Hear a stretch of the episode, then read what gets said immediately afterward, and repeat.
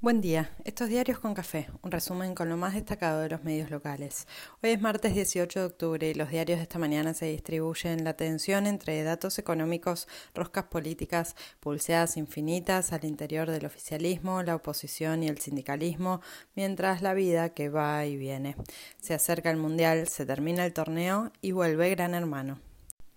Alberto Fernández desde Cañuelas reforzó el mensaje de recuperación, de fuerte crítica a Mauricio Macri y, en definitiva, de campaña personal. Anunció las medidas que había anticipado en radio con masa el domingo. Bono para los indigentes sería de 45 mil pesos en dos cuotas en noviembre y diciembre, suba del piso de ganancias, 30 cuotas para los electrodomésticos y precios justos. Las alimenticias levantan el tono y dicen que es inviable. Mientras, en las góndolas, cada quien remarca lo que pinta.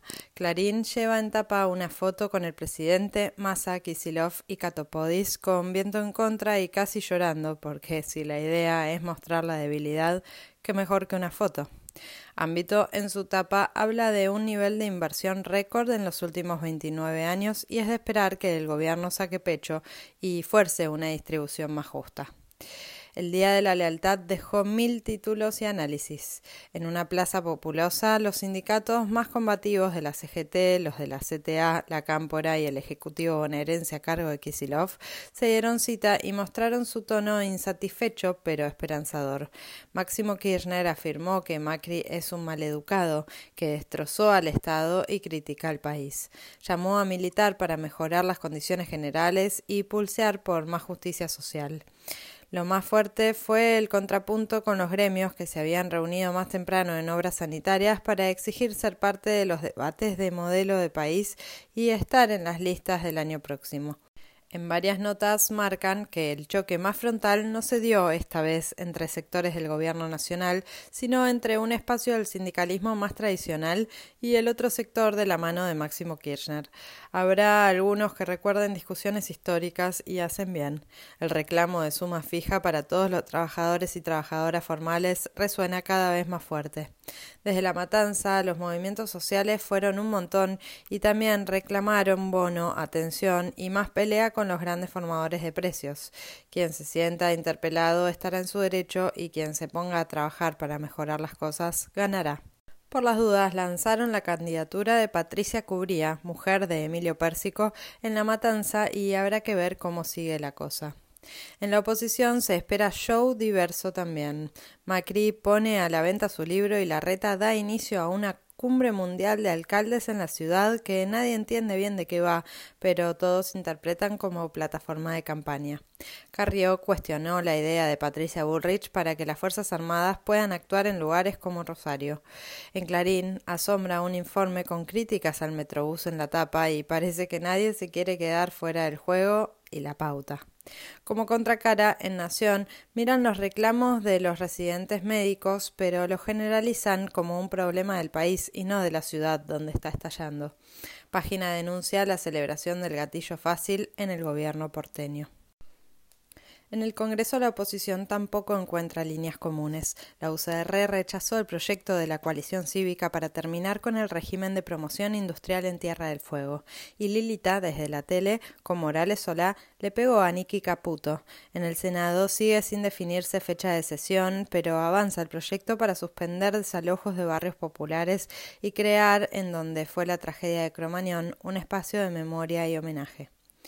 Massa viaja la semana próxima para cerrar con el Club de París. En la provincia de Buenos Aires y por mucho menos dinero, el gobierno cerró con docentes estatales, judiciales y médicos bonaerenses subir los aumentos anuales al 90%, dejando la cláusula gatillo activa. Está en marcha el nuevo registro de importaciones y según donde se mire ordenó el panorama turbio preexistente, complicó y metió más ruido o más control. El central pudo volver a adquirir reservas y dejó de vender. Hay quienes ven este control como condición de posibilidad para negociar mejor los precios con las formadoras. Todo se pone sobre la mesa que ya está pautada. Por su parte, Cristina Kirchner será querellante en la causa por la financiación del atentado. Máximo Kirchner, en su discurso en la plaza, apuntó contra Toto Caputo y su familia como financistas de grupos de odio que agitan la violencia y la intolerancia. Hoy se votan jueces y abogados para el Consejo de la Magistratura y cada quien hará sus lecturas más allá del espacio. El macrismo y el peronismo kirchnerismo disputan mensajes, propuestas y proyectos. En el marco de la causa AMIA, el gobierno pidió acatar la captura del vicepresidente iraní Mohsen Rezai. Empezó Gran Hermano y lo vintage no queda en las reivindicaciones de Menem Cavallo. Sobreseyeron al policía que le disparó a Chano en legítima defensa y sigue pendiente cómo se actúa frente a problemas de salud mental. Coldplay confirmó sus shows en Argentina y pese al dólar Qatar, Argentina sigue entre las hinchadas que más entradas tienen para ir al Mundial. Desde Ucrania encienden más alertas por el uso de drones suicidas iraníes. El argentino titular de la Organización de Control de Energía Atómica está en el país y se reúne con el presidente. La amenaza nuclear sigue golpeando a todos y la esperanza es lo último que se debe perder. En Suecia, los conservadores, de la mano de la extrema derecha, se quedan con el gobierno, mientras en el Reino Unido la Premier sigue tambaleando aún dando marcha atrás con la prometida y promocionada rebaja de impuestos. En Italia, Meloni y Berlusconi buscan esquivar más tensiones. Completa el deporte con Tucumán, que empató sobre la hora ante Unión y dejó pasar su chance de empardar a Boca. Esta tarde busca su chance Racing ante Lanús. Gimnasia y Boca completan su partido tan trágico como decisivo el jueves en el Bosque. San Lorenzo sigue recuperando y anoche venció 4-2 a Sarmiento en Junín. Vélez goleó 4-0 a Estudiantes en Liniers y Benzema se quedó con el Balón de Oro 2022. La sucesión de Gallardo parece quedar cada vez más cerca de Martín de Michelis. Así se nos ofrece este martes nublado, que promete mucha inestabilidad.